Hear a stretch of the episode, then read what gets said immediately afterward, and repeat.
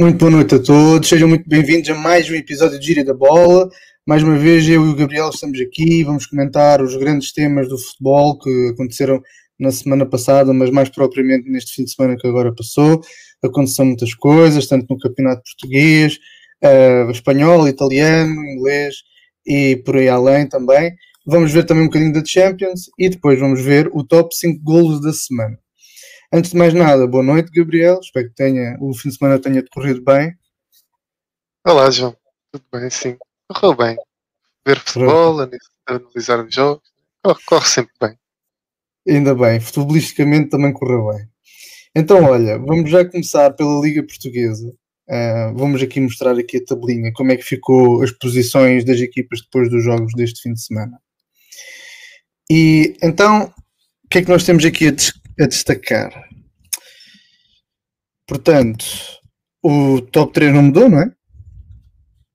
Sim, mantém-se tudo igual, à exceção de, do Braga, não é? que ficou um bocadinho mais distante do Benfica depois de perder com o Marinho.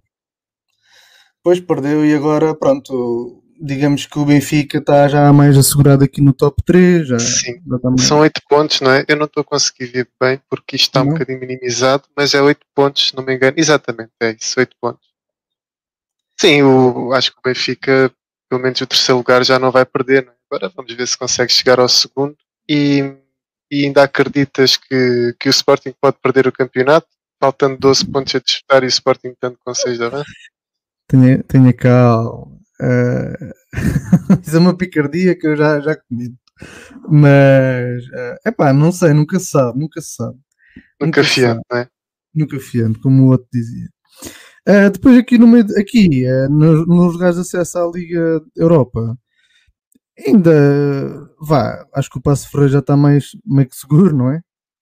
Não, uh, o só o Braga é que vai à Liga Europa, porque o Passos Ferreira e Guimarães vão à, à fase da, da nova ah, Liga das Confederações. Depois de passar aí para baixo, vês que só o Braga é que hum. vai à Liga Europa.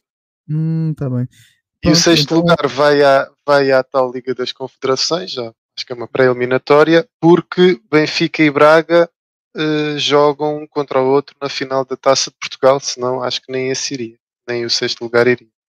Acho que é mesmo por causa da situação de Benfica e Braga disputarem a Taça de Portugal, mas também não quero estar aqui a dizer disparates, mas penso que seja isso. E aqui no fundo, pois temos os mesmos sempre, não é? O no fundo, eu acho que é onde, onde a magia, onde a magia ainda tem que acontecer, alguma magia vai, vai acontecer alguns coelhos tirados da cartola. Para nós farenses, esperamos que seja para, para, para uma farense, né? mas se veres bem, até aí ao décimo primeiro, se calhar ainda nada está garantido. Sim, o Marítimo sim, sim. há bem pouco tempo estava em último, agora já está aí em décimo segundo. Sim, sim. Isto basta um jogo, uma vitória, uma derrota e muda tudo.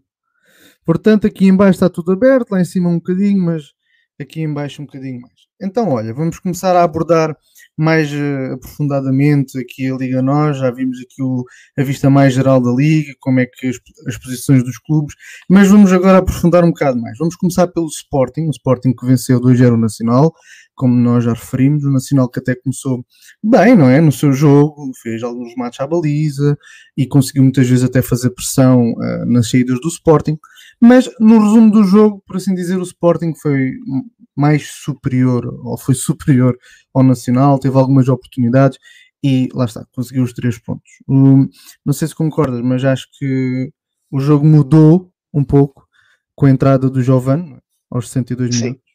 Foi o principal agitador, sim. Uh, yeah, se bem que eu acho que já tinha mudado um bocadinho ao intervalo, porque eu acho que o Sporting começou a subir mais as suas linhas e, uhum. e acho que até a dinâmica mudou. Não sei Sim. o que é que o Ruben Amorim disse ao intervalo, né? mas parece que a dinâmica mudou, porque vimos o Sporting a jogar muito mais uh, em ligação e antes jogava mais direto. Se bem uhum. que, o, Nacional também permitia isso, vimos, se víssemos como é que o Nacional estava posto em campo, eu acho que o Nacional, para mim, taticamente e até mesmo enquanto equipa, deve ser das piores equipas deste campeonato, não é? Por acaso está em últimas. Realmente uh, não houve uma chadada psicológica com o novo treinador, porque aqueles homens em campo. Vemos até a disposição da defesa e tudo mais. Não há alinhamento, não há nada. Muito pobre. Mas olha que o, o Giovanni, quando entrou, ele mexeu um bocado nas peças do jogo e também deu dinamismo à equipa. E, e, lá está, e há um ponto aqui muito interessante que é o, é o vermelho. Ok? Uhum, Depois do vermelho ao jogador do Nacional foi a pedra final para que o Sporting se sentisse mais confortável e atacasse mais, até porque deixou de uh, pressionar alto o Nacional. Não? Automaticamente deixou de pressionar. Sim, também uh, falas disso da expulsão, porque realmente o Giovanni, se não me engano, entra por volta dos uhum. 60 minutos, não é? E 5 minutos depois, 6 minutos depois, já está a provocar a expulsão do homem do Nacional. Foi... Ele foi o homem do jogo? Para mim foi. Eu não sei se a transmissão, não sei por acaso, não, não me lembro de quem é que considerou, mas para mim foi. Tem que ser então uma pessoa que, que entra aos 62, 5 minutos depois, promove uma expulsão, aos 83 ganha um canto, não é? Depois desse canto, uh, o, o, jogador faz a assistência, não é? Eh, cerca de 80 e poucos minutos, não me engano, faz uma grande assistência para o Fedal. E depois, no final, ainda vai ganhar um penalti que ele mesmo converte, para mim, Exato. tem que ser o homem de jogo. Exatamente. E olha, eu tenho aqui uma imagem uh, aqui do Giovanni, que é aqui uma pequena estatística, espera aí que eu vou partilhar agora aqui no, nos visores. Um, ok. Que é sobre o Giovanni, que é, o, é um dos jogadores, espera aí, vou fazer aqui mais um, que é neste momento o jogador, uh, ou seja, jogos uh, e golos como suplente. É o jogador com mais golos a ser suplente. O jogador a ser suplente com mais golos. Assim que é. Uh, ou seja, já tem, portanto, aqui 24 jogos, não é? Jogados. E tem, portanto, 8 Tem golos. 8 golos como suplente, não é? É uhum. isso. Penso que é isso. Por acaso, é, isso, é um bocado difícil interpretar esse gráfico. É um eu, convido, eu convido a quem esteja, quem esteja a ouvir só em podcast, que depois vai dar uma olhada no YouTube. Nós temos sempre Sim. os vídeos no YouTube. Pronto, uh, e aqui eh, até está, por exemplo, o Slimani, que está em segundo lugar. Repara os, os minutos de jogo do Giovanni e do Slimani. Exatamente, sim. Sim, o, eu, acho que o, eu acho que o Giovanni é um grande jogador a sair do banco. Eu não sei se concordas comigo. Tu, por exemplo, o Sporting vai jogar agora com o Rio Ave. Achas que se justifica uh, esta boa entrada do, do Giovanni? Achas que justifica uma aposta do Ruben Amorim já no próximo jogo? A, pronto, a titularidade do, do Giovanni, achas que se justifica? É assim, eu, eu, eu acho que olhando às vezes para os jogos de futebol, nós percebemos que há jogadores para vários momentos do jogo. E claro que o jogador, aliás, até se fala da saída do Giovanni, porque ele não gosta muito de, dessa posição que ele tem de suplente.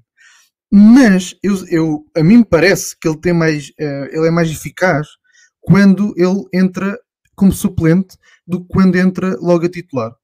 Por isso, eu até prefiro um jogador de, como este, que até é rápido, ágil, que pode quebrar o jogo na segunda parte, do que entrar logo na primeira parte. Sim, acho que sim. Ainda por cima, o Tiago Tomás, diz, sim, diz. O, Tiago, o Tiago Tomás agora vai, ele levou 5 amarelos, foi expulsão. É por isso que não jogou este jogo. Ele vai voltar, portanto, provavelmente. Não, olha que eu não sei se o Tiago Tomás vai voltar, porque eu acho que hoje foi notícia num jornal, eu já não me lembro qual, que o, o Tiago Tomás está, está em dúvida para o resto da época. Pensa-se que, que ele tem uma, uma lesão. Isso há de sair agora nas próximas edições. Eu não sei em que jornal foi, mas eu lembro-me de ler isso e até foi em nota grande. Portanto, acho que pronto, acho que se calhar o Tiago Tomás não vai ser opção para os próximos jogos. Tenho de ver isso, por acaso ainda não vi. Mas olha, hum, sabes que eu já sei que tu, tu se calhar vais fazer alguma referência. Porque por causa dos golos do Sporting. Neste caso, sim, no, no, no, final do jogo, não é? Não, neste caso, sim, há os golos sim no, no, no final do jogo.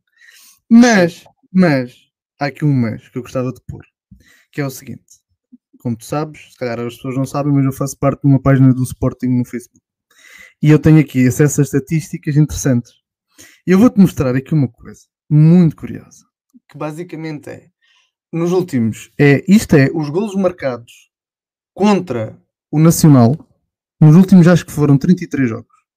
Agora, tipo, é os golos por, por minuto. Agora vê lá. Sim. Sim, é uma tendência, é um certo padrão. Não, não quer dizer que seja fator sorte, né? quer dizer que se calhar, pronto, é assim como há equipas que têm uh, melhor preponderância para marcar gols antes do intervalo, se calhar o Sporting, se calhar não, está aqui comprovado que o Sporting tem uma maior preponderância para marcar e para intensificar o seu jogo nos últimos minutos.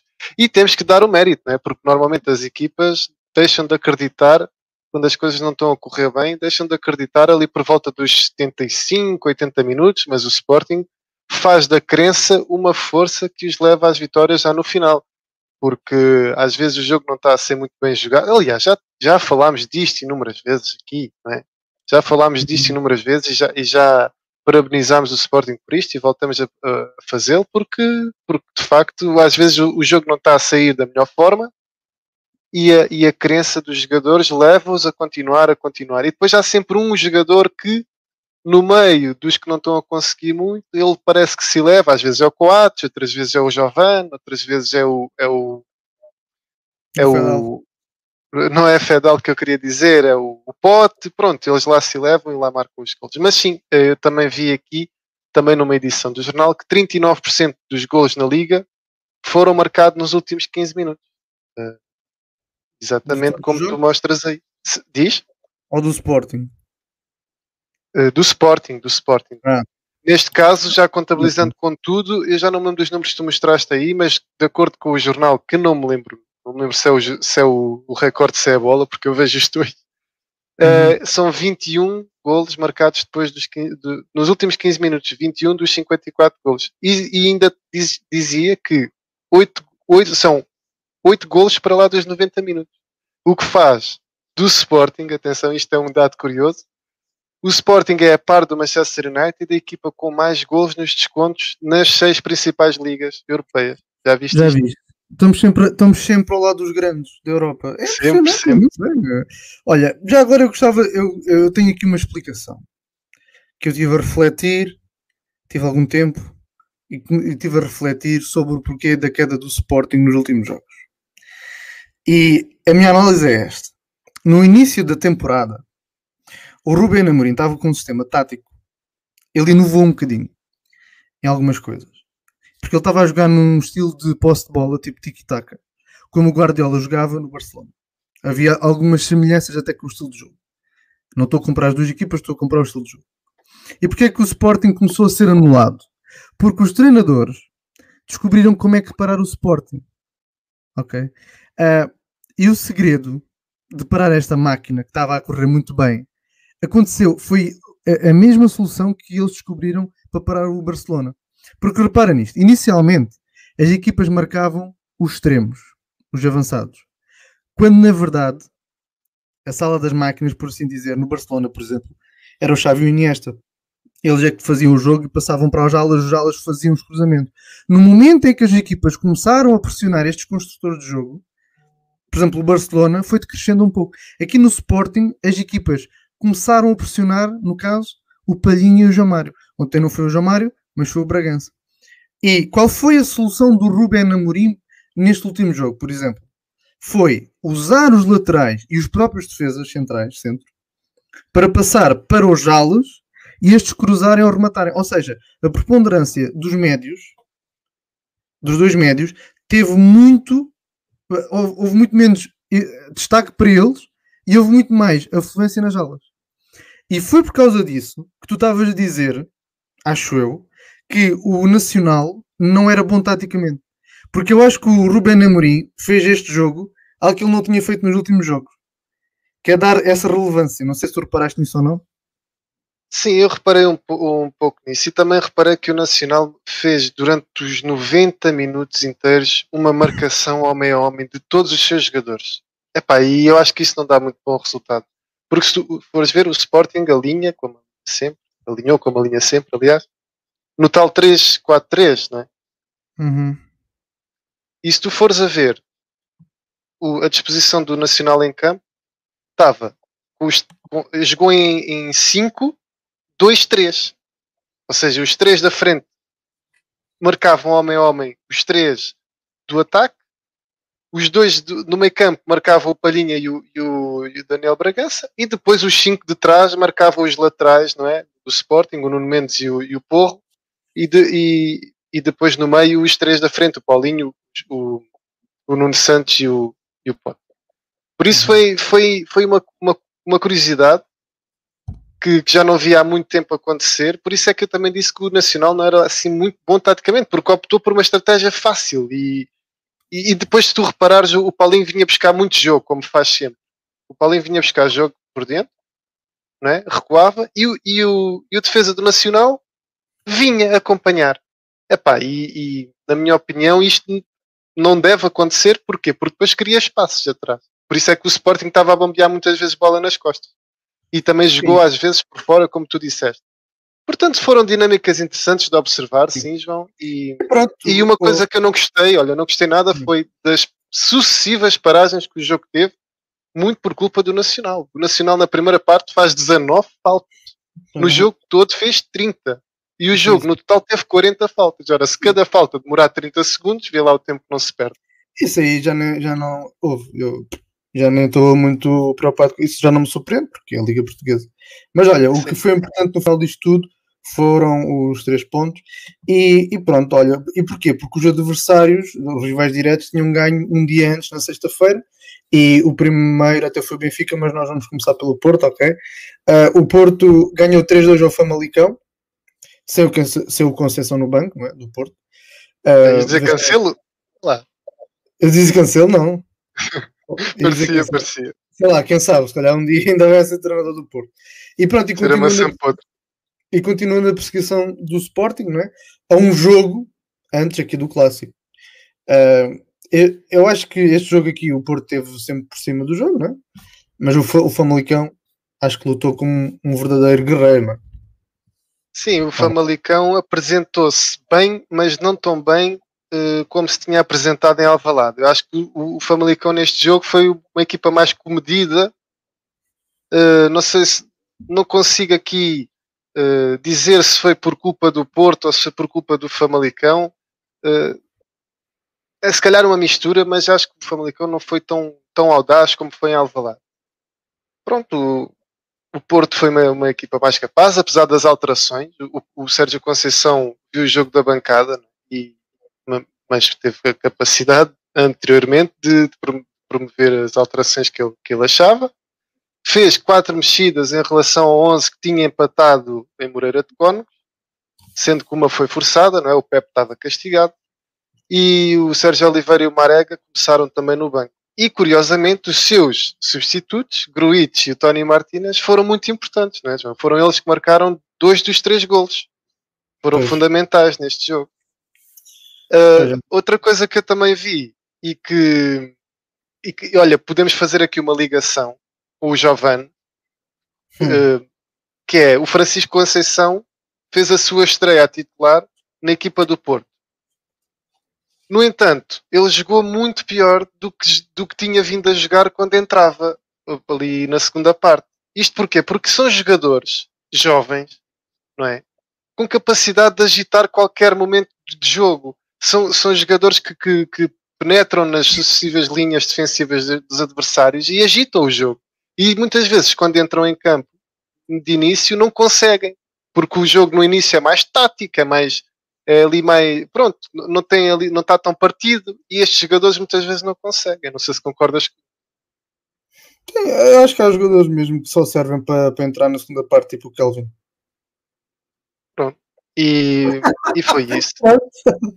uh, posso, posso concordar contigo. Posso concordar contigo. Uh, acho que já não concordo contigo há algum tempo, mas agora posso concordar contigo. Olha, uma coisa que enquanto a mim benfiquista me deixou satisfeito, não é? Salvo seja, hum. a pessoa não gosta de ver os outros mal, mas como é, como é futebol, às vezes gosta-se que é, o Corona saiu em dificuldades físicas, ainda na primeira parte. Epá, e sendo um, um jogador muito preponderante neste Futebol Clube do Porto, eu acho que todos os benfiquistas ficariam contentes se o Corona não, não conseguir ir a jogo. Não é? Ele, eu acho que este jogador já tinha vindo sendo utilizado muitas vezes, muitas vezes, não foi bem gerido. Eu acho que ele não foi bem gerido e, e acho que foi antes dos 20 minutos já estava a sair uh, com problemas físicos. Não sei agora o que é que vai acontecer até quinta-feira. Uhum. Mas... Não, sim, uh, nós vamos falar agora um bocadinho do Benfica e depois vamos falar um bocado do clássico, como é que vai ser. Uh, então passamos já para o Benfica. O Benfica ganhou 2-0 ao Tondela. O JJ e a sua equipa sem alguns jogadores importantes, não é? conseguiu vencer o Tondela logo nos primeiros 20 minutos ficou logo despachado. O primeiro gol foi por intermédio de Pizzi e depois foi Sublinho. Mas o jogo não foi muito bonito, pois não, Gabriel? Ou foi? Nos primeiros 20 minutos o Benfica jogou muito bem. O Sublinha mostrou, mostrou neste jogo aquilo que todos os, os benfiquistas queriam ver, que era um Cebolinha capaz de agitar o jogo ali naquela faixa esquerda. Teve muito bem. Uh, eu até posso partilhar aqui o meu ecrã, porque nós fizemos uma pergunta esta semana. Ora, onde é que isto está? Fizemos uma pergunta esta semana. Ora, adicionar a stream. Estás a ver, não estás, João? Sim, podes fazer sim. um bocadinho mais zoom, mas sim. Sim, vou fazer um bocadinho mais zoom. Nós fizemos aqui uma pergunta uh, que. Epá, isto agora é zoom demais e se calhar não dá. Tá é, é, que eu não consigo fazer scroll, mas pronto. Perguntámos se tinha sido a melhor exibição desde que ele chegou a Portugal e a maior parte das pessoas concordou. 59% das pessoas disse que sim, sem dúvida, e apenas 41% disse que, que ele já tinha feito melhor. Na minha opinião, foi sem dúvida a melhor exibição do, do Cebolinha. Ele está em, em, em vários lances de perigo, não é? E está nos dois golos. E, e foi considerado o melhor, o melhor em campo pela transmissão e acho que foi mesmo por, por isto que o Benfica pagou 20 milhões por ele. Uh, agora, quem não teve tão bem, na minha opinião, o Valde Schmidt. Acho que diminuiu em algumas ocasiões aquilo que era o, o festival ofensivo que o Benfica estava a criar ali na, na primeira parte. E o Seferovic. Né? Porque o Seferovic é, pronto, é capaz de tudo. Uh, já o elogiei, já o critiquei. Neste jogo volto a criticá-lo porque eles são bolas de gol que não se podem falhar. Um ponta de lança não pode falhar aquelas bolas. Pá. Duas vezes lá de frente à baliza não consegue fazer gol. É, vai, vai do 8 ao 80 e basta apenas um jogo. É uma coisa incrível. Uh, também destaco aqui a participação de Rafa um bocadinho apagada e, e digo e, e, pronto, e, digo aqui que no final o Jorge Jesus uh, faz a, promove a estreia de Morato na Liga, uh, o defesa, defesa do Benfica, com que ele conta para a próxima época. Não sei se, se será bom, se será mau, mas, mas o que é certo é que ele fez essa, essa alteração. E pronto, e foi, foi um jogo que o Benfica controlou na primeira parte, mas na segunda parte teve algumas dificuldades, porque o Tondela subiu as linhas e depois com uma circulação rápida fez fez o Elton Leite estar ali, estar ali à prova, não é? Como se costuma dizer, meteu o Elton Leite à prova. Três remates do, do melhor marcador de Tondela, o Mário Gonzalez, acho que é assim que ele se chama, e grandes defesas do Elton Leite. Se não fosse as defesas do Elton Leite, podia estar o resultado ali 2-2 aos 70, 80 minutos e não era nenhuma surpresa. Mas pronto. Uhum. Uh, mas eles também já estavam um bocadinho com a cabeça no clássico é? Olha, eu não consigo concordar nada com isso, nada. Eu tenho, tenho eh, durante este, estes dois dias que passaram desse jogo, eu tenho ouvido dizer isso, e até mesmo na conferência de imprensa, acho que foi a bola na rede que fez essa pergunta. Perguntaram a Jorge Jesus se os jogadores não estavam já com a cabeça no clássico. É pá, eu nunca fui jogador eh, profissional de futebol, tu também não, mas nós já jogámos já a bola com os amigos.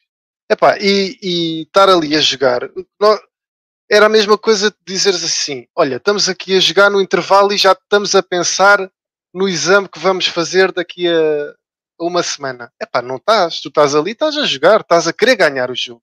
É impossível. Como é que tu já estás não, a é, pensar é, no jogo? Não, imagina, eu acho que é no sentido de. Uh, eu acho que quando eles dizem isso, é no sentido de não vou dar, não vou correr mais este quilómetro, não vou fazer esta, esta rasteira, não vou à, à bola aérea, esta bola aérea, para não me lesionar, para não me acontecer nada, uh, para estar bem para o próximo jogo, percebes? Eu acho que é nesse sentido. Mas eu acho que os jogadores estão essencialmente focados naquilo que é aquele jogo, porque exatamente naquele jogo e como as coisas estavam a acontecer, o tom dela na segunda parte foi muito melhor. Bastou subir a linha e foi muito melhor. E bastava um golo, bastava o, o do Elton Leite não ter feito uma defesa, que a coisa virava completamente ao contrário. Porque já se viu a instabilidade que este Benfica vive é uma montanha russa exibicional que já se mantém há muitos jogos. Epá, e os jogadores certamente não estão com a cabeça em clássico nenhum, estão ali, estão a disputar o jogo. Uhum. Tem que estar. Mas uh, isto também era para fazer um bocado de moto aqui para o Clássico. Esta semana será jogada mais uma jornada da Liga Nós e nesta quinta-feira vai-se jogar às, às seis e meia da tarde o jogo entre o Benfica e o Porto no Estádio da Luz. Ora, este vai ser um jogo muito importante para as contas do título, mas também para o segundo lugar, porque estas duas equipas estão separadas, como já vimos há bocado, por 4 pontos, e se o Benfica ganhar, por exemplo, ficará a apenas um, porto, a um ponto do segundo lugar. E porquê que é importante este segundo lugar? Porque dá acesso direto à Liga dos Campeões, ou seja, traduzindo isto em adultos, 40 milhões de euros. Sim, é uh, mais, de, mais de 40 milhões de euros, acho que sim, são é cerca de 48. Ok. Uh, e pronto, é verdade que o terceiro classificado também poderá ir à Liga dos Campeões, mas terá de passar tanto por uma pré-eliminatória como um playoff de acesso, o que sendo mostrado bastante complicado nas últimas épocas, tanto para o Porto como para o Benfica, não é? Sim, uh, neste ano não haverá a tal situação de se disputarem apenas um jogo. Acho que já é duas mãos, o que implica um, um esforço adicional logo na primeira fase da época. Exatamente, isso, não tem, isso às vezes não corre muito bem uh, para as equipas portuguesas. Mas boas notícias, entre aspas, é voltaram a estar disponíveis uh, os jogadores do Benfica que não tiveram acho que neste último jogo, não é? O Tamendi, o Weigl e o Diogo Gonçalves Sim, eles, e o Darwin. Eles tiveram, o Otamendi e o Weigl tiveram de fora por castigo. E o Diogo Gonçalves, eu não me lembro se teve por castigo ou se foi uma opção para poupar eh, porque, porque podia levar o quinto amarelo. Eu aqui já não me lembro. E o Tarapto vai estar de fora porque ele está tá com Quem? a tal situação do Ramadão. O Tarapto. O Tarapto não, não deve ir a ah, jogo. Ah, e, o Ta e o é. Darwin vai voltar. Pronto, o Darwin ainda não se sabe, não é?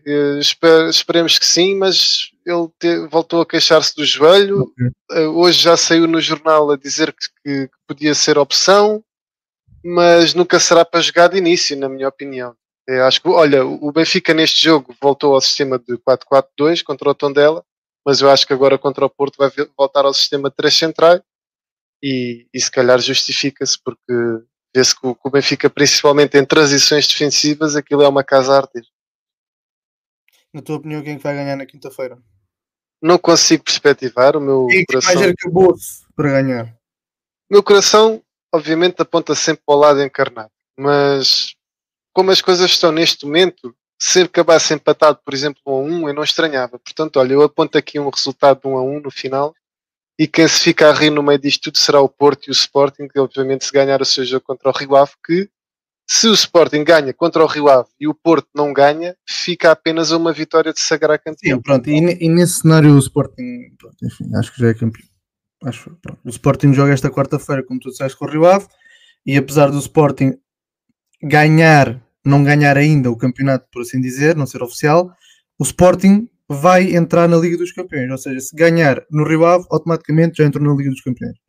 Pronto. Olha, eu sei que estamos já aqui a chegar ao, ao, final do tempo da Liga Portuguesa, mas eu tinha só duas imagens que considero até uh, interessantes. Uma tem a ver com o treinador Jorge Jesus e outra tem a ver com o treinador uh, Ruben Amorim. Eu queria ver se eu não me enganava aqui a mostrar isto, porque eu não sou nada amigo do Windows e neste momento estou no Windows.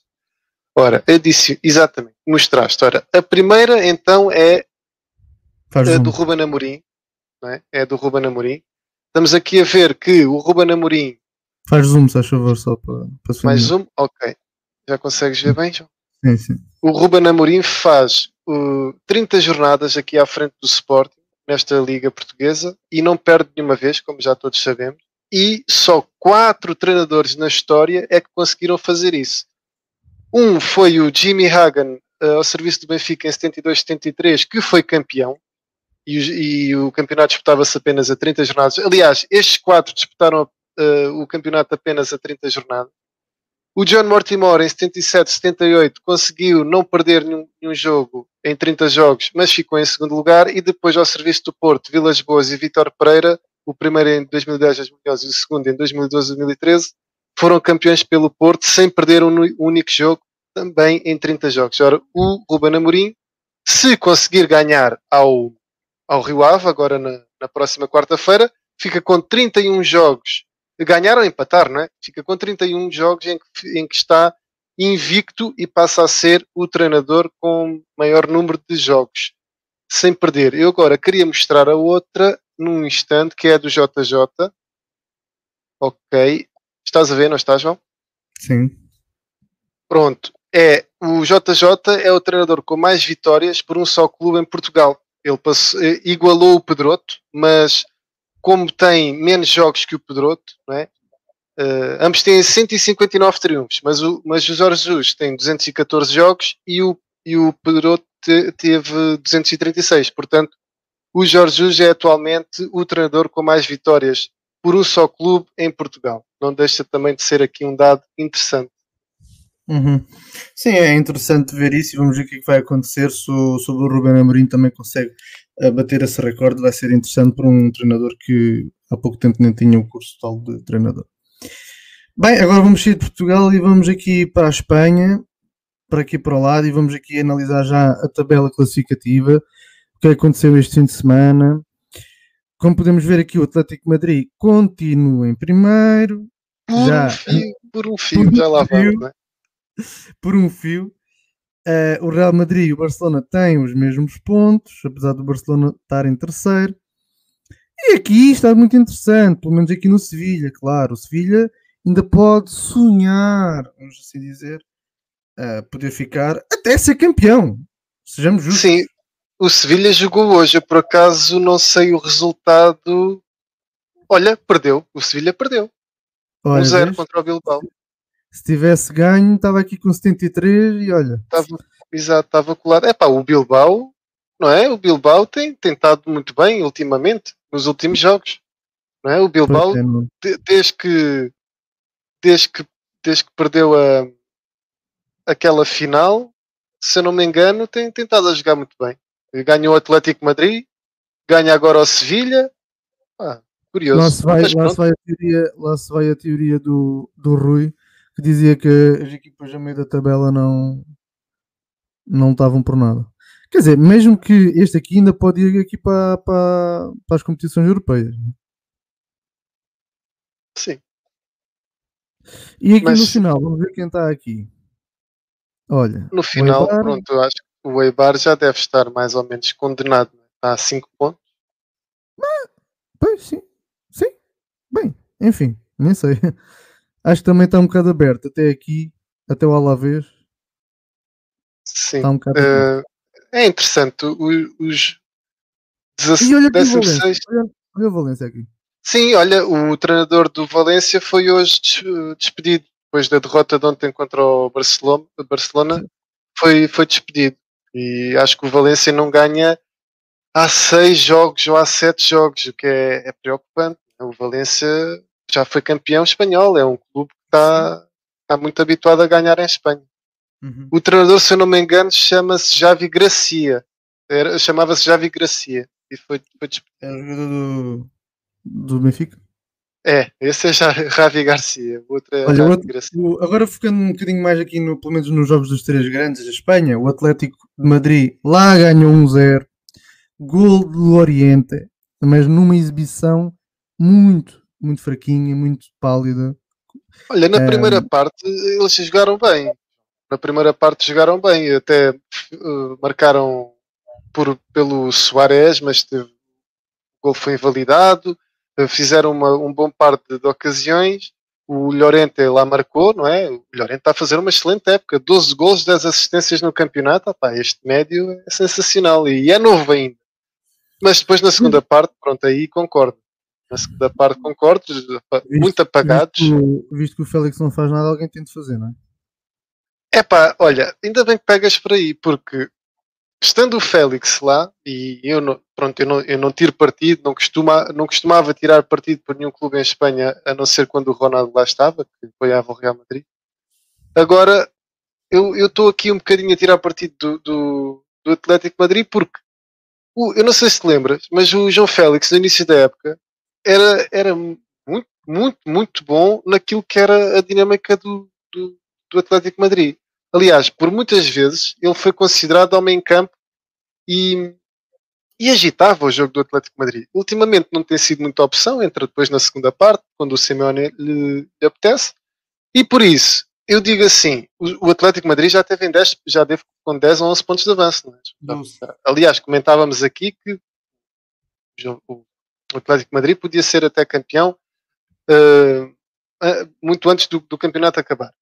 O que acontece é que o, Atlético Madrid vai jogar agora com, com, o Barcelona, já vamos lá, é? temos uma, uma, uma, jornada escaldante para a próxima jornada né, em Espanha. Mas se o Atlético Madrid perde este campeonato, as culpas vão cair, obviamente, sobre o Simeone, mas também muito pela época que o João Félix não está a fazer e que os adeptos queriam que ele estivesse a fazer. Se o João Félix e o Simeone e o Atlético Madrid são campeões, uh, aquilo passa um bocadinho ao lado. Mas um jogador que custou 120 milhões, que já era equiparado ao, ao Cristiano Ronaldo e tudo mais, não ser campeão, epá, as coisas. Eu, eu, acho, eu acho que o, o único culpado aqui é a direção do clube. Uh, quer dizer, vou comprar um jogador que não deu, não deu, uh, não mostrou nada, uh, numa, só mostrou numa equipa de, de terceira categoria, num clube, pronto, como o Benfica, não estou a desvalorizar, estou a dizer é, o Benfica não tem a dimensão, digamos assim, do Atlético Madrid, na Espanha.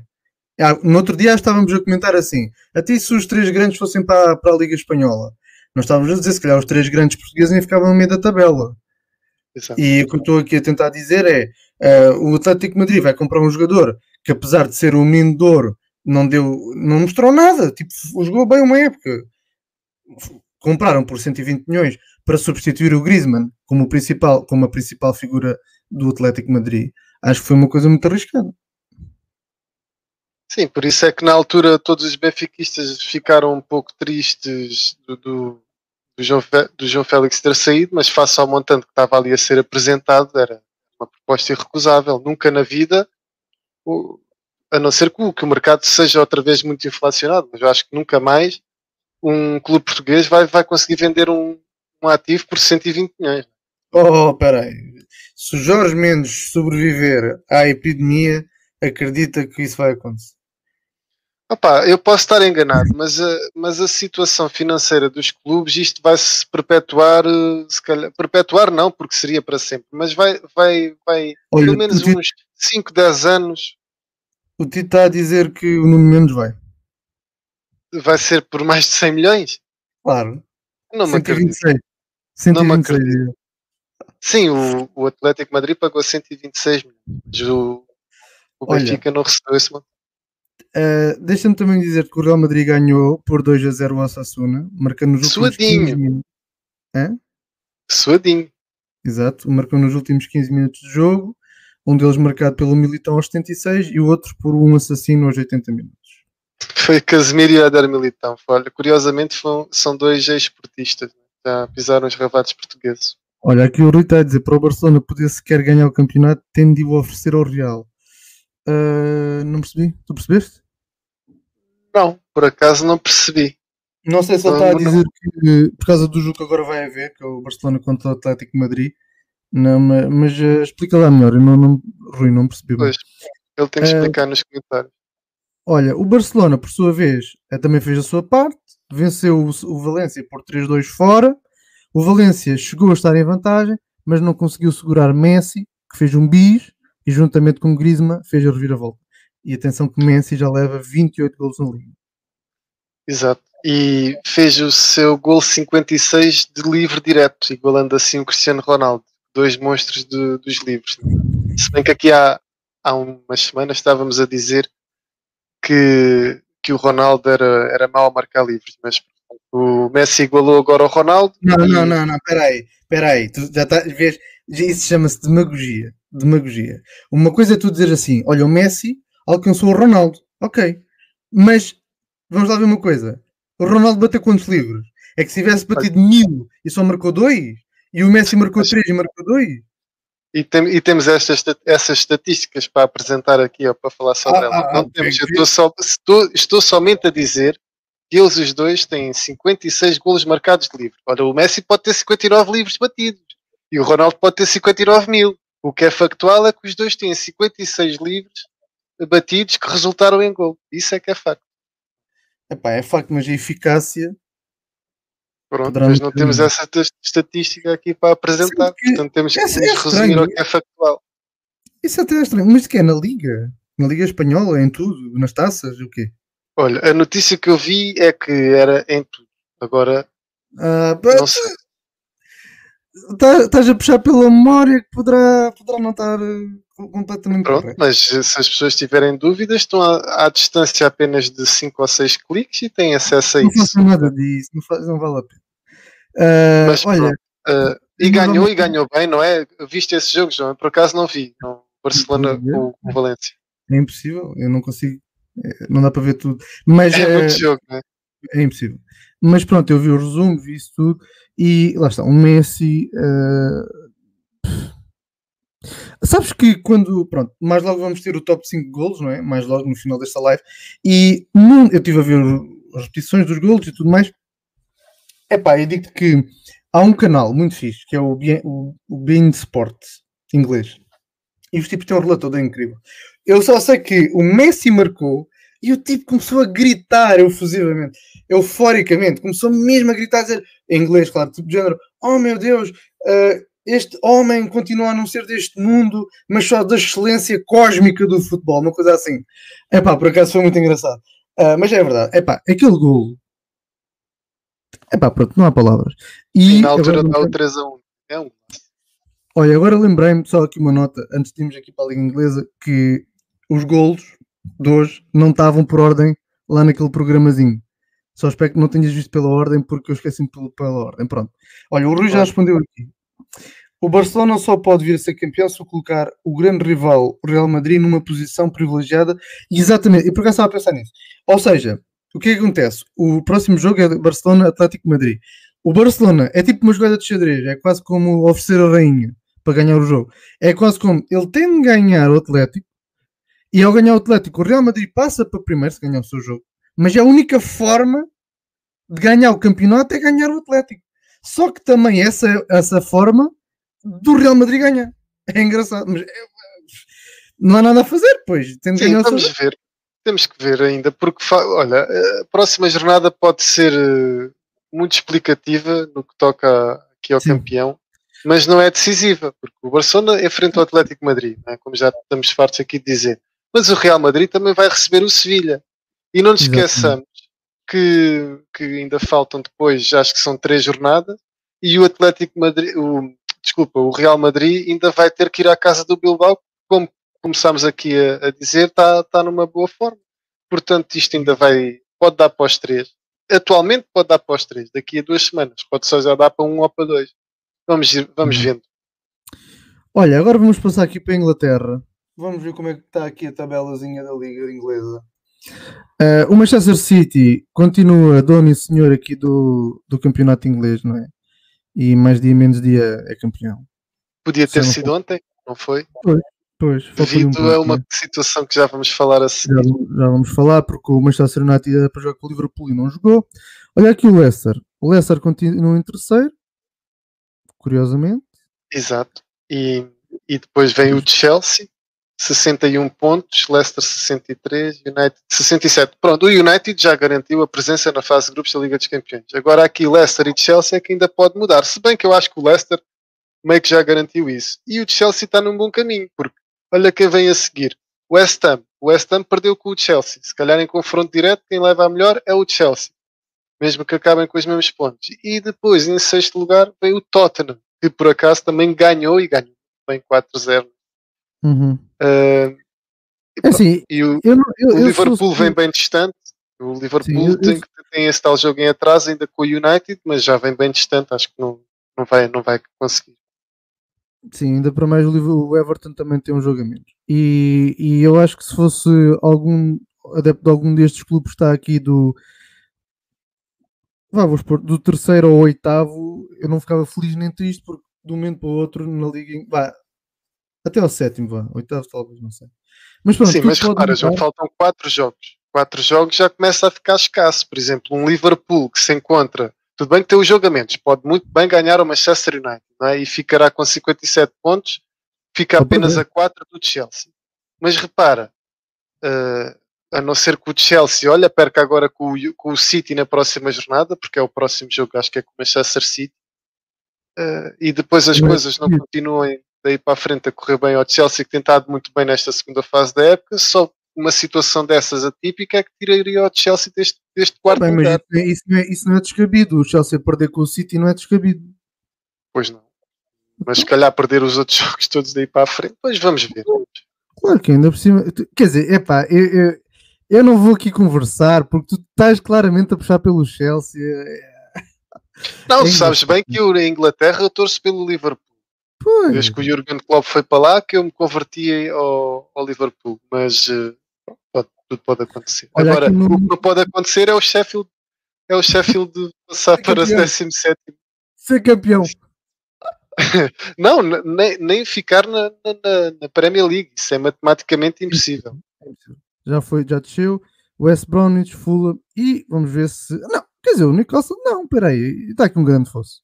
Acho que os terceiros últimos, os três últimos já estão, já estão, já estão vistos. Sim, já estão.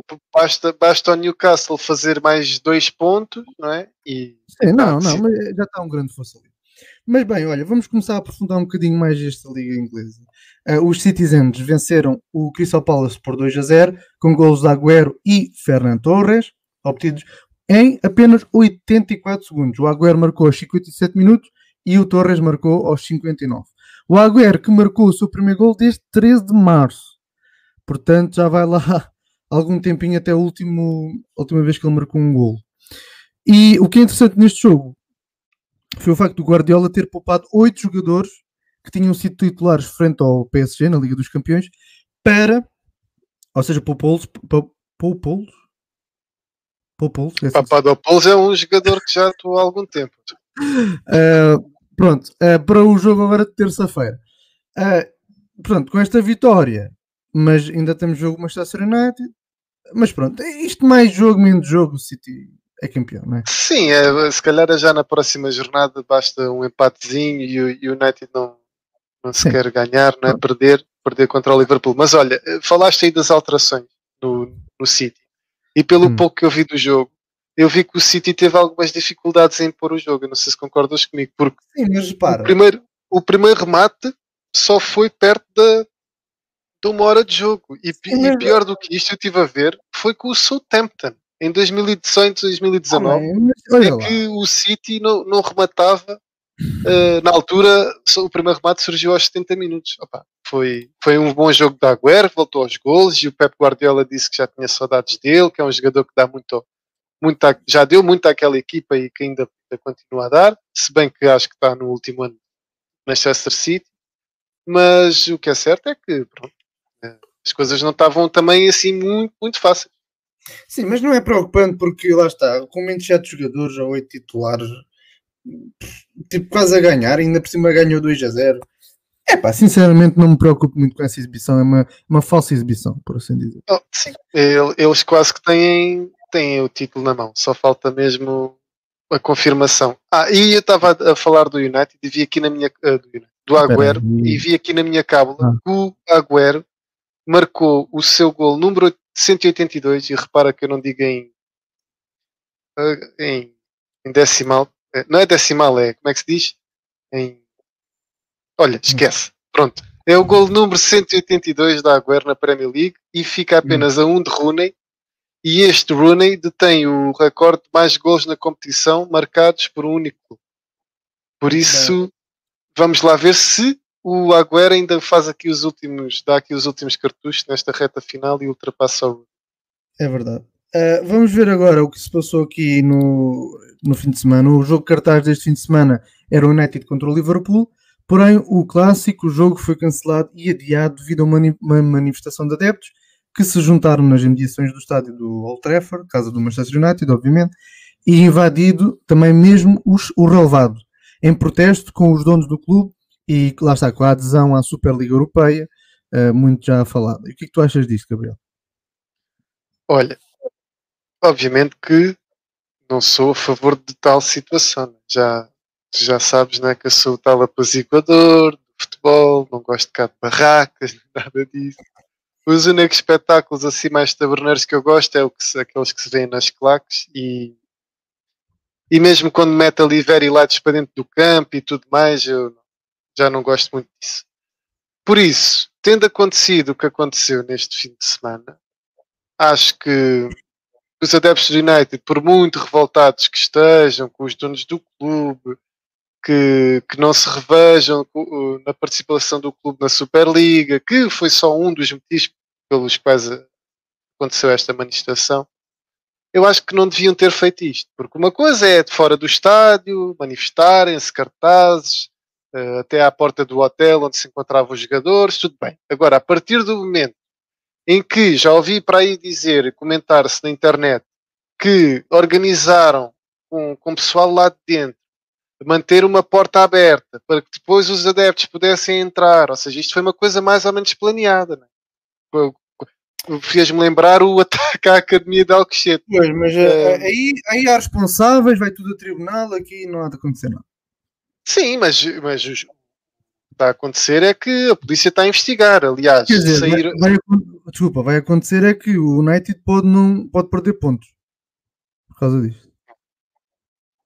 Pronto, mas uh, o que é certo é que a família que está a dirigir o, o United uh, é uma família que adquiriu o clube que, pelo que sei, pelo que li na, na, na bolsa, está avaliado em cerca de 3 mil milhões de euros, né? o Manchester United acho que está, está avaliado nisso. Acho que até falámos nisso na altura quando discutimos com, com na, na, grande bancada o McGregor comprar o United. Exatamente. Pronto, mas, mas, mas não interessa. O que é certo é que o United não, não está muito a favor da, da presença deles na liderança.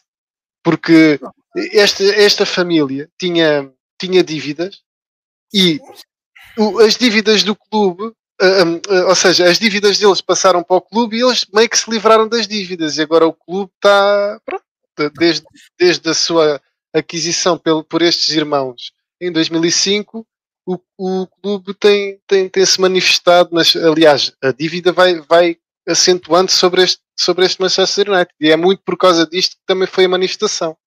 Sim, está bem, mas uh, repara, isto foi só um pretexto. Aqui a questão é a seguinte: eu acho que isto é. Repara, uma coisa muito parecida aconteceu em 2010, onde os adeptos criticaram esta família exatamente pelo que estás a dizer pelas dívidas do clube. E sabes o que é que eu acho disto? Que é estúpido. Porque afinal de quem é que é o clube? Afinal? É dos adeptos ou é dos donos do clube? É que o United, apesar de ter aquela imagem de clube de família e tudo mais, não passa de um clube gerido, de facto, por uma família bilionária. O United, desde sempre, foi gerido por homens ricos de negócios. A família Glazer, ou como é que ela se chama, já gera, como tu disseste, o clube desde 2005. E por isso, é muito romântico os adeptos quererem salvar o clube das garras dos malvados americanos. Mas olha, foram eles que compraram o clube.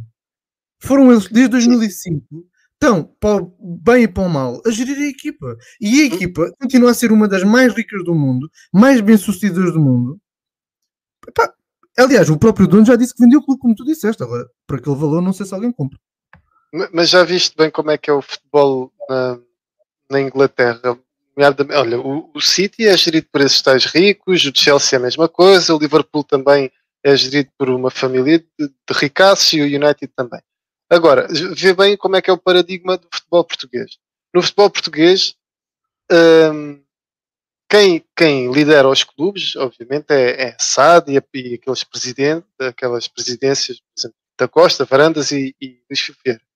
Mas os adeptos, se quiserem retirar de lá uh, a presidência atual, basta reunirem-se em Assembleia Geral e ali, em concordância, podem fazer com que o, a tal gerência vá, vá, vá à vida, entre aspas. Aqui Sim. não se passa isso. Aqui é o, a liderança é aquela e pronto, e é aquela que eles têm que. Por que eles lá, vão lá manifestar o quê? Diz?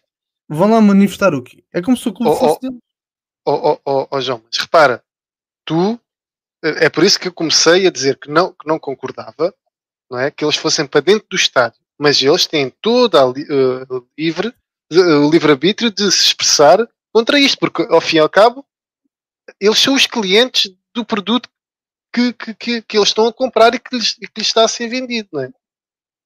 E como clientes eles têm direito a manifestar-se. Não vão lá assinar nenhum livro de reclamações. Mas, não podendo agir de outra maneira, a única coisa que têm a fazer é manifestar-se. Não é? Porque não podem convocar hum. nenhuma Assembleia Geral para destituir aquilo que é a presidência do clube atualmente. Sim. Uh, mas pronto, vamos ver o que é que vai acontecer. O jogo vai ser adiado e isso vai ser mal até para o United, porque tem um jogo agora no meio da semana e, e o calendário vai ser apertado depois. Olha, o Chelsea, O Chelsea ganhou 2-0 ao Fulham, né? como tu já disseste, com um bicho do Kai Havertz. Pronto, não há nada aqui a dizer. O Arsenal ganhou 2-0 também ao Newcastle. O Tottenham, como tu disseste há bocado, ganhou 4-0 ao Sheffield United com a trick do Bale, finalmente voltou dos mortos. E assim, aqui só considerar também o Leeds, que depois de ter roubado pontos ao City, ao Liverpool e, à equipe, e aos grandes todos, foi perder com o Brighton. Não é? Uh, lá se vai perceber também estes jogos que às vezes são muito engraçados. Olha, uh, vamos. Na Premier League acho que está falado. Diz? Tá. Vamos falar de um campeão, do primeiro campeão dos cinco grandes. Da, das, das, das, cinco o, principais cinco ligas. O Inter de Milão é campeão. Até rima, não é? Está aqui. O Inter de Milão é campeão.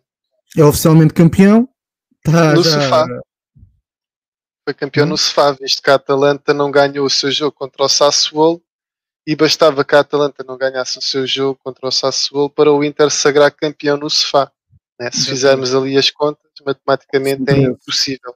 São 13 pontos. Imagina, são Exato. 13 pontos de liderança e só faltam jogar 4 jogos até ao fim. Portanto, é impossível. Portanto, 11 anos depois, o Inter é campeão. O último tinha, tinha sido conquistado precisamente por José Mourinho. Não é? E é o 19 Scudetto, não é? Nós fizemos essa referência nas histórias do, do Instagram. 19 Scudetto, ainda vai bem longe do, das Juventus. Agora não me lembro quantos títulos é que eles têm, as Juventus, mas ainda vai longe. Olha, mas uh, põe fim ao reinado de 9 anos das Juventus, uh, tornando-se o segundo maior vencedor da, deste título em Itália, ultrapassando Exatamente. o Milan com 18 ligas. E sabes quem é que vem a seguir ao Milan? Roma? Até se eu disser que é. Espera aí, deixa eu ver essa equipa está. Fiorentina? É o Génova? E agora? Olha, não sabia. Agora vais fazer um sobre o Génova.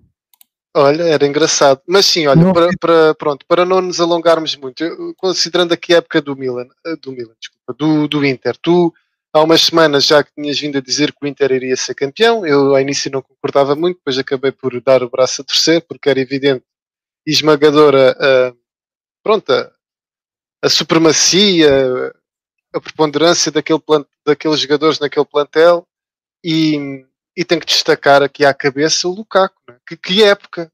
O homem tem 20, 20 golos e 10 assistências, uma coisa assim, uh, ou mais de 20 golos.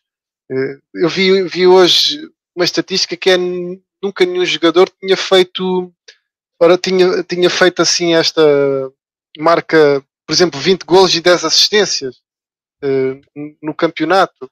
É, é, é interessante.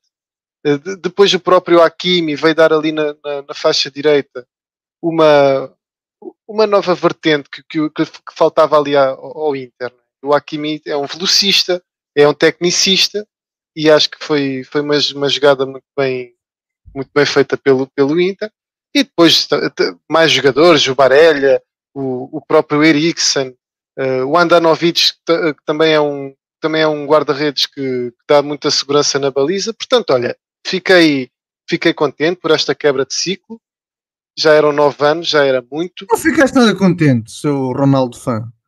Sim, sou, sim, mas, mas pondo as coisas aqui mais, mais, com, com, com uma, mais friamente, é pá, se, se as Juventus voltasse a ganhar, já viste, pronto, só, só dava mais, mais valia à criação da tal Superliga, porque olha, na, na, na Itália eram sempre os mesmos a ganhar, na Alemanha sempre os mesmos a ganhar.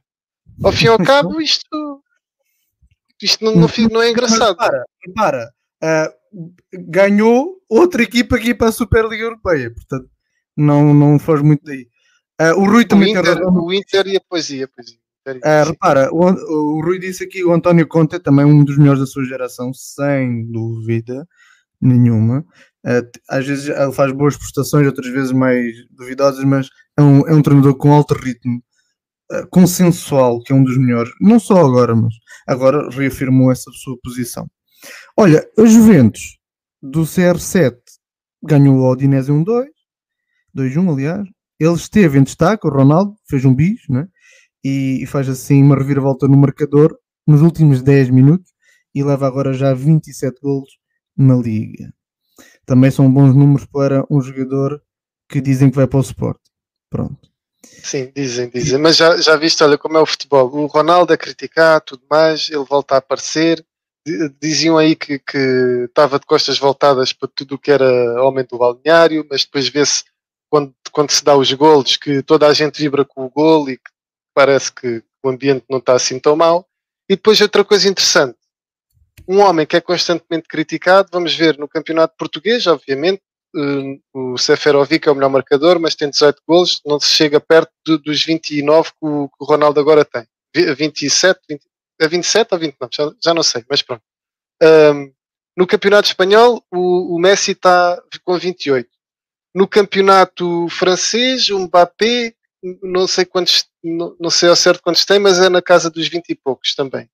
Uh, e depois, o único, o único campeonato que, que pronto, que está à frente, não é, em termos de, de, melhor marcador, é o campeonato alemão, que o Lewandowski já leva, já leva 30 e, e muitos golos, e nem mesmo o Haaland consegue ultrapassar este Ronaldo, porque o Haaland acho que tem só 25 golos. Portanto, fala-se tão mal de um jogador que tem 36 anos e que às vezes esquece que tem 36 anos. Sim, e, e aqui está uma foto da, da festa que foi feita ontem. A pandemia aqui já não existe.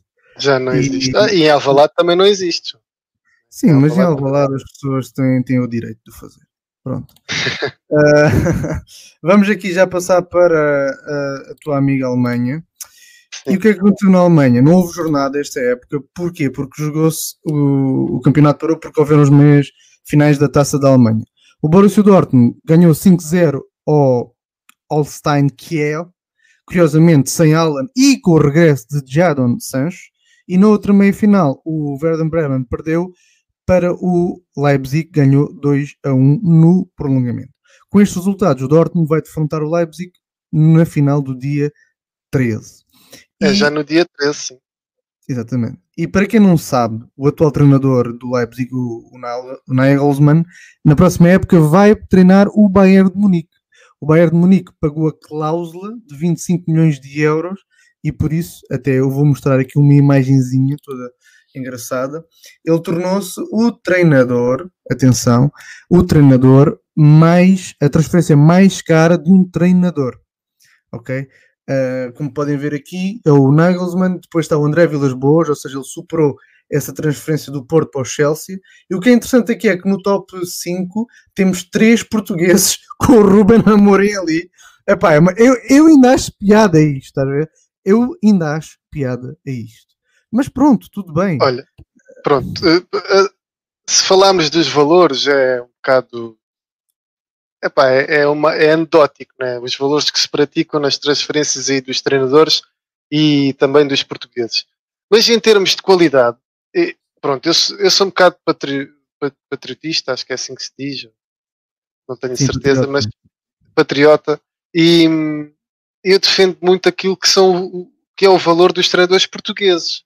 Eu acho, eu acho que não defendo só, me, só mesmo por ser eh, patriota. Eu defendo porque eu acho que nós, nós Portugal, temos dos melhores treinadores do mundo. Nós temos dos melhores treinadores do mundo e já fomos reconhecidos lá fora por isso. É? Uh, agora, se calhar 10 milhões, 15 milhões, 20 milhões, é, é, é, pronto, é, é excessivo. Calma, imagina, o José Mourinho, eu percebo, do Inter para o Real Madrid, percebo completamente. O, o André Vilas Boas é um bocado um choque. O Ruben Amorim, super choque ok? Então, Agora, e porquê, é que, porquê é que o André Vilas Boas é, é, não é tão choque? Só porque ganhou um campeonato Sim. e ganhou a Liga com, com, o Porto, aquela Liga Europa com o Porto. Epá, e ele é um príncipe, não sei se tu sabes, ele acho que é Visconde. Okay? Portanto, oh, só por causa disso. Oh, enfim, mas pronto. Tudo olha, bem, olha, mas rematando aí, aqui na Alemanha. Espera aí, é que tu não estás a par disto. É porque se este treinador ganhar este troféu, vai ser o primeiro troféu que ele conquista e o primeiro troféu para o Leipzig. Era isso que eu ia dizer. Portanto, Era isso que eu ia dizer. Porque o, o Leipzig foi, para quem não sabe, foi criado em 2009, não é? 2009. Olha, e tá. Exatamente, tens aí a camisola assim. Camisola de Leipzig. Uh, foi criado em 2009 e vindo numa ascensão super rápida Uh, e pronto, é um pode ganhar o seu primeiro É um projeto muito bem feito e um dia. O que é isso, Olha, publicidade. É Já vai o vídeo abaixo. Com esta música. Direitos de autor da música. música. Mas olha, uh... só para rematar na Alemanha. Uh, ah, João, okay, desculpa, só para rematar na Alemanha. Não é nada demais, é só para dizer que, que este Holstein Kiel, do segundo escalão do, do futebol alemão, aquele que o Dortmund goleou por 5-0, foi a equipa que na segunda eliminatória tinha eliminado o Bayern. É? Na altura empataram uhum. 2 a 2 e depois ganharam 6-5 em penalti. Por isso, olha, é só aqui uma curiosidade. Sim, senhor. E agora vamos passar para o campeonato francês, que está o rubro. Está muito louco, está muito louco, está muito louco. Vamos ver aqui a classificação primeiro. Em primeiro lugar está o Lille, com 76 pontos. O Paris Saint-Germain em segundo, ali colado logo atrás, com 75 pontos. Um bocadinho mais atrás vai o Mónaco. Uh, e o Lyon ali com os seus 70 pontos também para disputar qualquer coisa que seja ali no top 4. Vá. Sim, Sim, o Lyon ganhou no último minuto, agora contra o Mónaco. o Mónaco estava a ganhar e depois o Lyon deu a volta. Exato. Já estás a focar no jogo. Pois está, uh... porque eu fiquei um bocado, um bocado chateado com o que aconteceu aí na, nesse jogo. Mas... Calma. Uh, olha que aqui no, no, quinto lugar já não dá, não é? Já não dá para subir. Porque o quinto sim, lugar é, pode ser qualquer um destes três. Sim, a luta está tá acesa é na frente. Na Ou frente seja, para é as pessoas tá. que estão a ouvir o podcast, o Lens está em, em, quinto e depois o sexto está o Marseille e sétimo está o Rennes, mas está tudo 56 pontos, 54, portanto todos podem ficar em quinto. E depois nos últimos classificados está o Dijon, o Nimes e o Nantes, que pronto, o Dijon já, já foi despromovido, é oficial, já foi embora. Uh, e o, o Nimes e o Nantes ainda estão ali a balançar, mas provavelmente também serão Antes que foi equipa treinada pelo Sérgio Conceição antes dele rumar ao Futebol do Porto. Não sei se Pois. Olha, agora sobre o jogo grande da jornada, o Mónaco contra o Lyon. Ficou 3-2 para o Lyon, num jogo de logos, não é? Que já vai explicar o que é que tu viste, e marcado por um número, que é o número 5, não é? 5 gols marcados, 5 cartões amarelos, 5 cartões vermelhos, 5 substituições para cada lado. E com esta vitória, como nós já vimos, o Lyon fica a 5 pontos do segundo classificado PSG. Portanto, olha, numerologia aqui. Sim. Opa, fiquei, fiquei triste. Obviamente não vi o jogo, não é? Não há tempo para ver o jo jo esses jogos assim, para mais de uma liga que não sequer é a, a minha, pronto, a minha principal fonte de atenção. Mas, mas repara, o, o Mónaco é aquela equipa que já foi treinada pelo, por um treinador português, por dois treinadores portugueses até, não é? Ou foi só por, não, foi só por um. Uh, tem jogadores. Exato, é isso. Agora está-me a faltar o nome, aquele carequita. Leonardo Jardim. Exatamente, que, que, já tinha treinado o Sporting também. E atualmente conta com o Gelson Martins, tem o Florentino Luiz.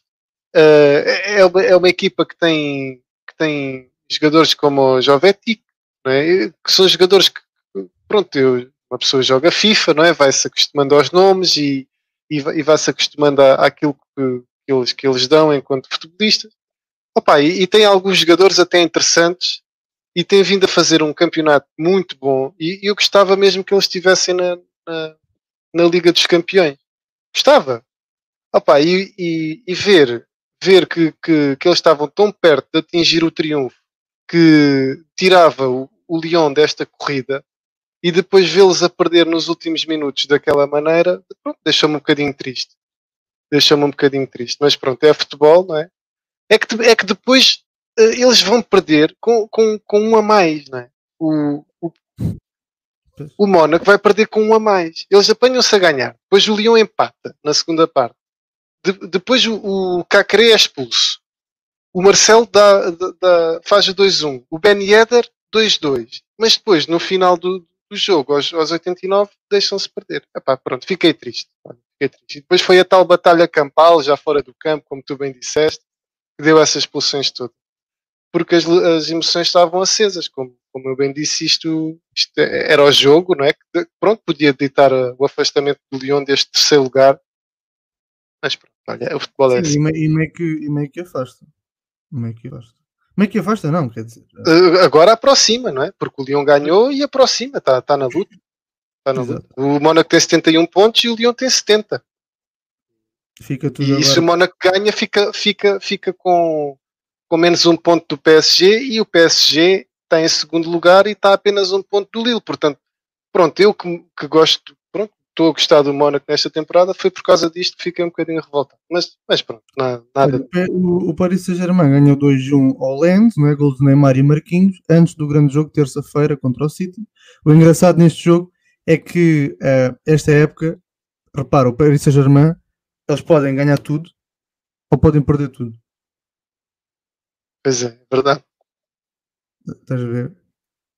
Eles sempre podem Paris ganhar ali e a Champions ou podem perder tudo. E o Lille, por Vai sua vez. Semana Vai, pois, sim, sim, no fundo. Sim. Se eles perdem agora na... aqui nesta semana, vamos ver. O Lille ganhou 2-0 e continua em primeiro, a um ponto do Paris Saint-Germain. Bem, agora já que falamos um bocado da Champions, vamos aqui só mostrar aqui os jogos que vão acontecer esta semana. Uh, vamos pôr só aqui a Liga dos Campeões.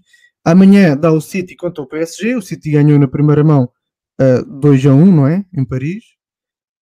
E quarta-feira dá o Chelsea contra o Real Madrid. Os dois clubes empataram na primeira mão. A uma bola, não é? Foi um a um. Foi Sim, um. nós já fizemos aqui a, a, o que, que, achamos que vai acontecer e quem queremos que passe e tudo mais. Está Sim. tudo disponível tanto no Spotify, como tu bem dizes, uhum. na, nas outras plataformas como o Google Podcast, o iTunes Não, e. Nós temos Google Podcast? Temos sim, temos sim. Ué. Temos, porque o, o nosso. O, a plataforma que depois transmite os podcasts para todo. Para hum. todas a, Pronto, para distribui o podcast para todas a. Eu não sei, de operadoras, vai, digamos assim, hum. distribui também para o Google Podcast. Ah, mas tu ativaste isso ou já estava ativo? Ativou sozinho? Acho que já estava ativo. Mas pronto, isso também agora, agora não podemos também perder muito tempo com isso. Mas eu tenho quase a certeza que sim. Uh, pronto, eu estava a dizer que está disponível no YouTube, no, no, Spotify e em todas as outras plataformas de podcast. No, no vídeo que fizer, no, pronto, no, no vídeo áudio que fizemos com o Rui a semana passada, na quinta-feira, que analisámos estes mesmos jogos, a primeira mão, assim como a, a primeira mão da, da Liga Europa, e que depois Exatamente. dissemos o que é que poderia acontecer nos próximos jogos.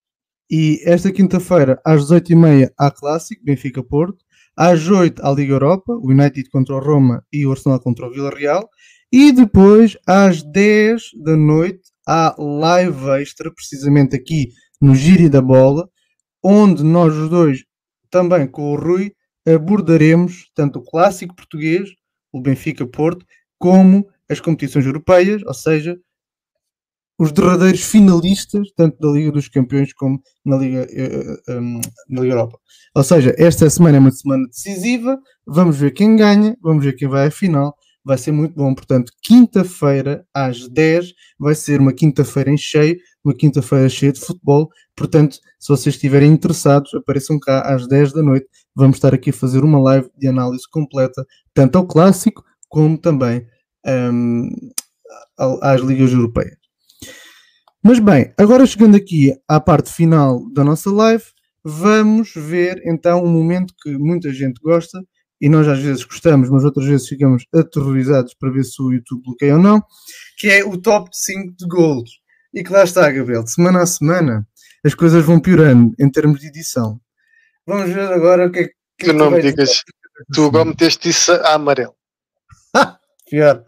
Vamos ver. Bem, vamos ver os 5 gols tem medo, Gabriel, tem medo. Eu teria. Ok, vamos ver o quinto. Pronto, isto de qualquer forma, mesmo que o YouTube bloqueie, fica sempre disponível no, no em formato podcast, né, no Spotify, por exemplo, e aí podem Sim. ouvir o áudio. Olha, como tu bem disseste, tu alteraste aqui a ordem e eu agora não te sei ah. dizer que gol é este. Olha, mas este golo é um grande golo.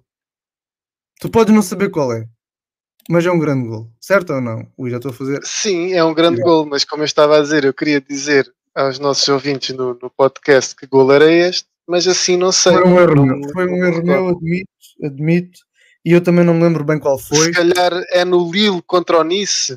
Penso que seja, é sim, é Lille contra o é Nice, exatamente. É Celi, foi o Celic aos 56 minutos que faz o 2-0 para o Lille. Acho que é isso. Exatamente. E agora vamos ver o quarto. Olha, aqui é Messi. Exatamente, é Messi. Pô, isto é sensacional. Com o seu livre. Poça. Em quarto lugar. Exatamente. Messi aos 69 minutos a fazer o 3 a 1 na vitória do Barcelona 3 a 2 contra o Valência. Sim, Isso olha, e tenho-te a dizer, João, que a edição está melhor assim do que a verde. Pois Se bem que o YouTube é capaz de mudar. Olha, aqui é Young Sun contra Exatamente. o Sheffield United.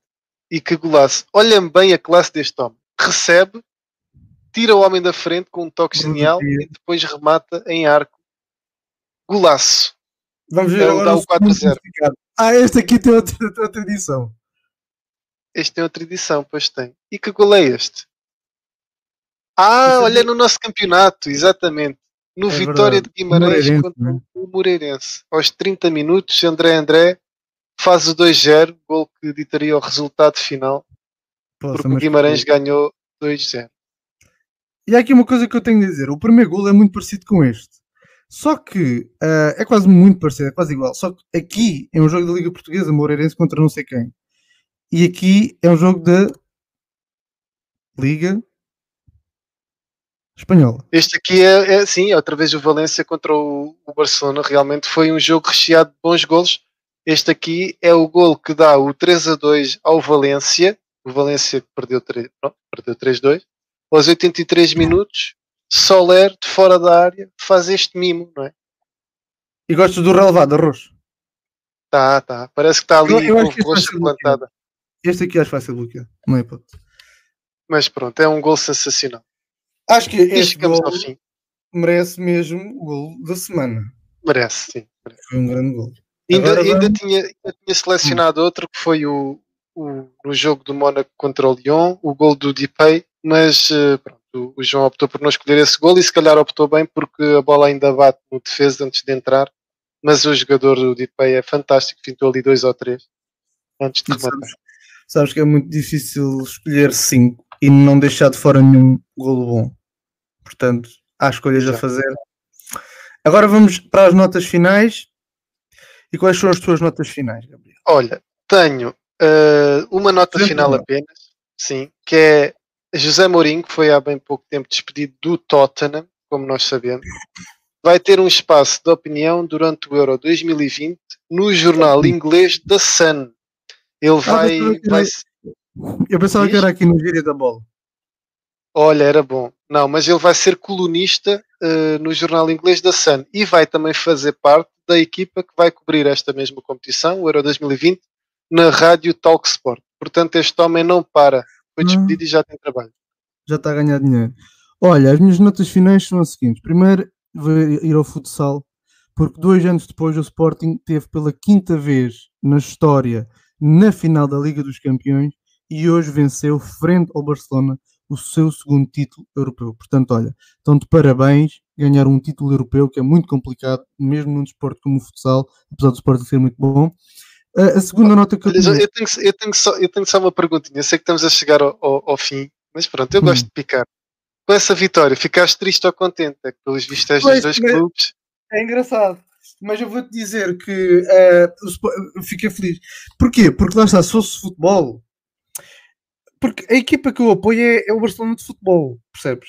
Agora, não é o Barcelona contra.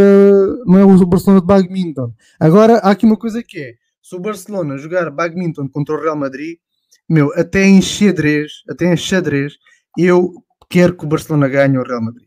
Agora, assim, é pá, fico feliz que o Sporting ganhe, assim como se fosse no futsal Sporting contra o Farense, eu gostava que o Farense ganhasse, acho que é, é mesmo raciocínio. Olha, a, segunda, a segunda nota que eu tinha é que já campeão na Rússia, e pasma-te, foi o Zenit o campeão. Pronto. Conquistou o, o tricampeonato e agora soma sete títulos ganhos e torna-se o segundo maior campeão da Rússia, apenas atrás do Spartak Moscovo, que já tem 10 títulos. Também já campeão na Holanda, o Ajax venceu a três jornadas do fim e revalida o título, o seu 35 título holandês e o seu bicampeonato. E por fim, o Nani, atenção que isto é muito importante, Gabriel. Atenção, calma. Gabriel, estás a ouvir? Sim, sim, estou, estou. E tu não estás a ouvir, não estás a ouvir com atenção, com aqueles ouvidos de ouvir mesmo, uma pessoa ouve mesmo, olha. Diz. O Nani, o Nani, aconteceu uma coisa a ele, eu não sei se já viste, mas é uma coisa nova que ele tem na cabeça, chama-se um, um penteado novo. Estás a perceber? Não sei se já viste isto ou não. Olha, parece um participante daquele filme O Dia de Surf, sabes? não, mas deve ser hilário. Mas pronto, eu estou a brincar, claro que não é por causa disto. Falo do Nani porque ele marcou um grande gol este fim de semana na Major Soccer League, Soccer League pelo Orlando Blooms. Orlando Bloom não, isso é o ator. Orlando City. E apesar de não estar no top 5 golos de hoje, porque até são os, os top 5 golos da Europa, vão ver porque é um grande gol do Nani. Ainda mostra que tem pedalada para o futebol. E pronto, desta forma vamos acabar hoje o podcast. Portanto, se queres despedir, Gabriel. Sim, hoje foi um bocadinho mais longo, mas acho que foi, foi interessante falarmos aqui destes temas. E pronto, como disseste bem, quinta-feira cá estaremos para fazer o rescaldo do Porto, analisar o Porto Benfica, analisar aquilo que será pronto, as próximas Porto Benfica ou Benfica Porto? Benfica Porto. Uh, Benfica Porto, sim, Benfica Porto. Ah, analisar aquilo que serão as próximas jornadas e pronto, as implicâncias que este resultado irá ter e também analisar um bocadinho do jogo do Sporting, se houver tempo para isso.